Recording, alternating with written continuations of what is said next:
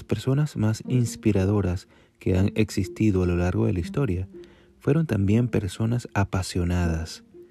Es la pasión por cumplir el sueño que ardía en sus corazones lo que las llevó a dejarse la piel y a enfrentar todo tipo de obstáculos que aparecían imposible. El esfuerzo y la dedicación son necesarios para obtener buenos resultados académicos.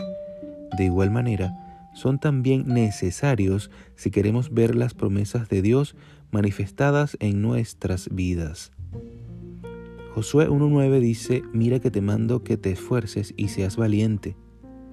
Hemos visto las enormes promesas que tenemos de bendición y prosperidad que nos da el pasaje anterior como consecuencia de hacer de la palabra de Dios la prioridad en nuestras vidas.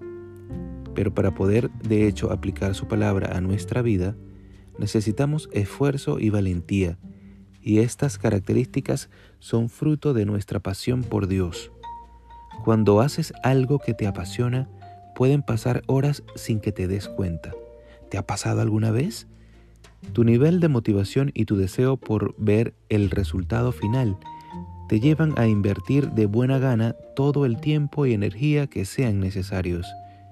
Al mismo tiempo, esa pasión te lleva a luchar valientemente contra las adversidades que se presenten en el camino, hasta finalmente obtener la victoria. Amigo, hermano, Dios te llama a vivir de manera apasionada por Él. No te compares con los demás, Dios te llama a darle tu 100%. Deja que tu corazón se llene de pasión por Él, por su presencia y por los planes que ya tiene preparados para ti. Cuanto más pasión por Dios tengas, más estarás dispuesto a hacer lo que sea por Él y más verás su gloria manifestada en tu vida. Hoy te invito a dar pequeños pasos diarios. Si no lo haces ya, Empieza a invertir un cierto tiempo cada día con Dios en oración y leyendo la Biblia y deja que eso vaya creciendo. Ora, lee, habla, medita, experimenta, pon en práctica las escrituras. Cuanto más bebas de su presencia, más sed tendrás, como dice la Biblia en el Salmo 34.8.